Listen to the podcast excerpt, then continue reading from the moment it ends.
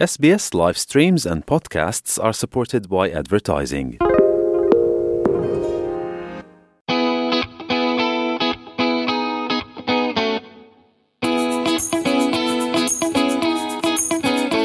You're listening to SBS Japanese podcast Bilingual Chit Chat, and I'm your host Yumi Oba. In this podcast series, we welcome people with Japanese heritage or those who have connection to Japan and their culture. Perhaps you have visited the country before or you are studying the language. Regardless, we want to hear your story.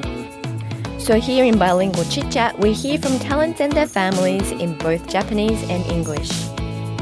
日本にルーツを持つ方、日本語を学んでいる方、日本をこよなく愛する方、日本語を流暢に話せなくても自身のストーリーを伝えたい、日本への愛を話したい、そんなゲストに日英でインタビューするポッドキャストです。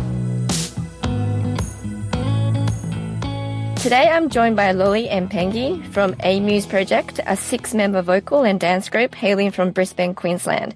Thank you so much for joining SBS. Thank you for having us. Loli, I believe you are a founder, leader, and producer of the group. Tell me how did A-MUSE Project begin? 小さい頃からアイドル好きだったので、もちろんアイドルアニメも好き um, and around 2014, this one anime called Love Live was really popular. So I always used to dance in my bedroom to these kinds of songs. And at the time, I really wanted to cover a Love Live song. So I just went on Facebook and I asked a bunch of people, like, hey, who wants to dance together? Um, and so since then, we've not just done that, but we've also made our own music and traveled all across Australia. And I believe all of you have a color and some kind of a role in the group. So what color are you, Pengi? And can you tell me a little bit about other members too? はい。ピンクメンバーで、ドリちゃん、紫メンバーです。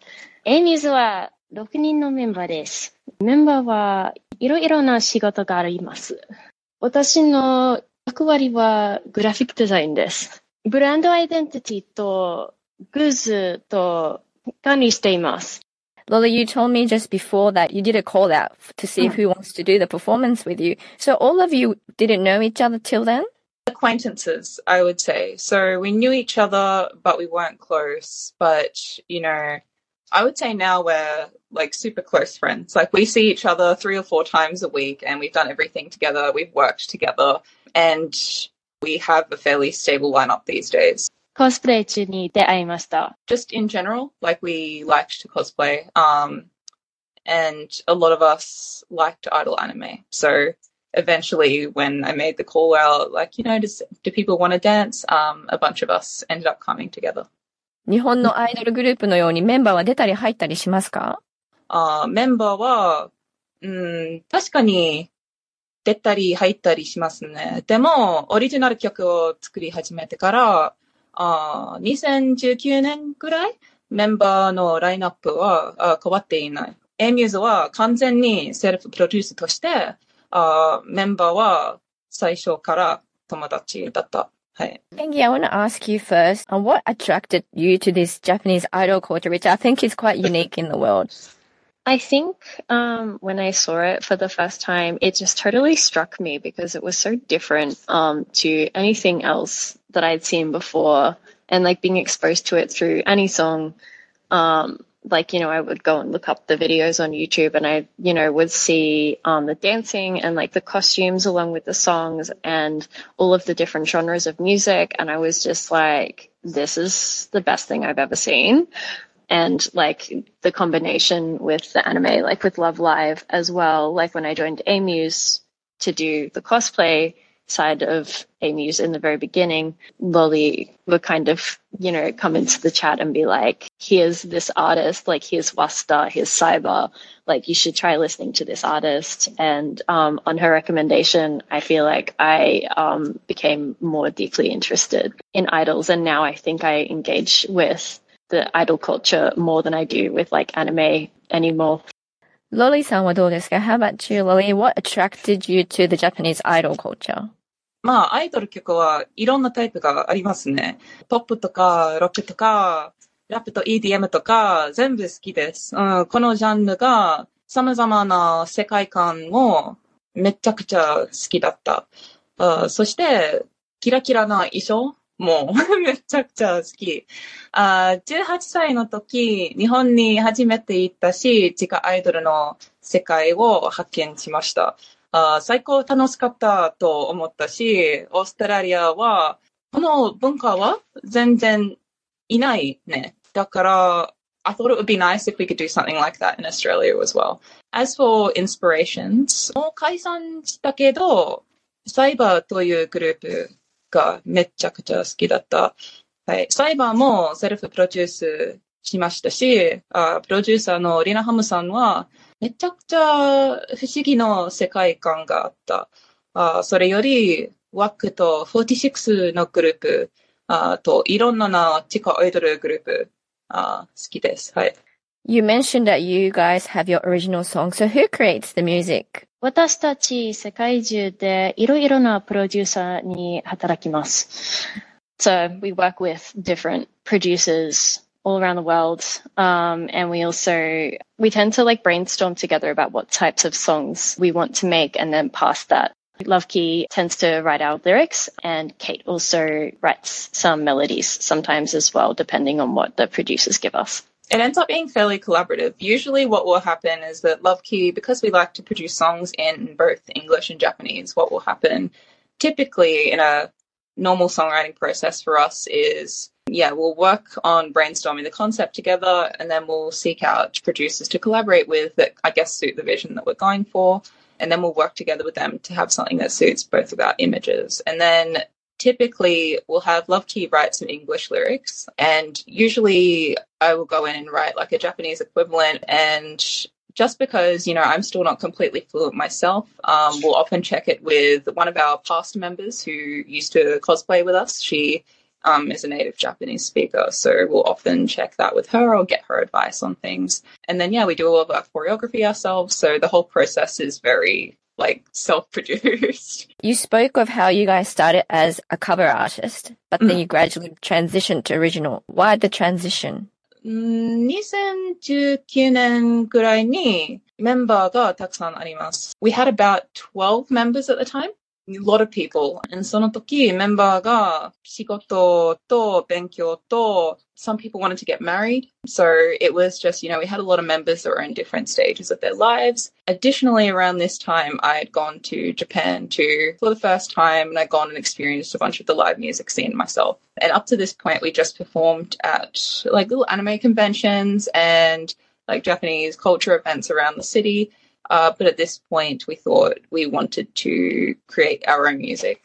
And so around that time, we had a meeting and we were saying, you know, we want to do things more seriously, basically who's in, who's out. And so we had a big transition around that time. We had a lot of members graduate, uh, and then we kind of started just phasing into slowly working on our own, own stuff, doing our own music, our own shows, and really just trying to bring the kind of music culture we saw in Japan, but also infuse it with a distinctly Australian identity. Are you guys a full time entertainer or do you have another job or are you studying? I think if we could do A-MUSE full time, we all would. Like everybody would would down tools and be like, we are idols full time now. But um, until that time comes, we've all we've all got other jobs. 私は学生とアレックスちゃんも学生です。演技ちゃんとラブキちゃんとケイトちゃんなどなど、あみんなが働いています。はい。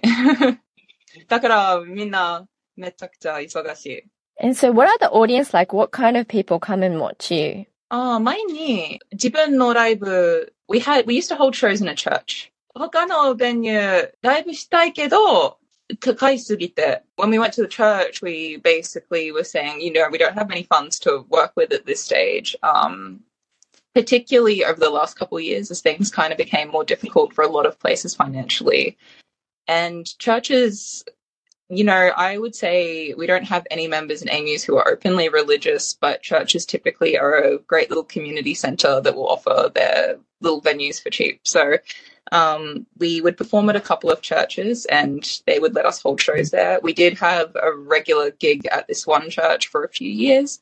Um, and so we would hold a show there every single month.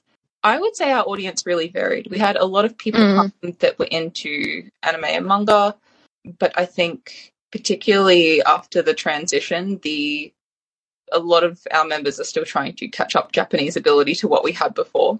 Um, so I think at the moment, for a while, we're very focused on like the cosplay, anime, manga crowd. Um, and then occasionally you had four fans of like Chika Aidoru that would come to see what we did because it was a very similar kind of performance. I think at the moment, most of us are studying Japanese so that we can kind of fill in the gaps of where we were before and just reach out to those kinds of audiences more. And I know that you have some performance coming up in the OzAsia Festival in Adelaide. Do you think you can tell me a little bit about this?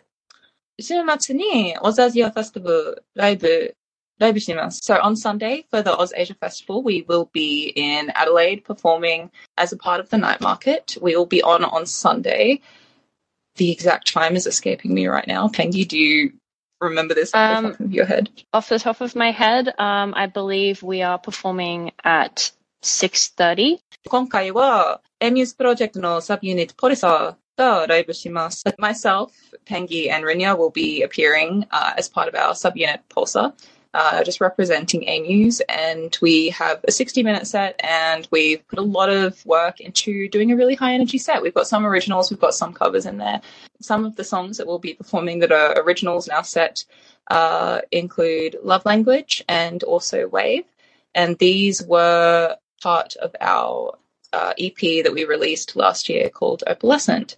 Um, and that EP's concept is basically showing all the different kinds of like facets of ourselves as a group. Um, so there's various concepts kind of displayed on the album.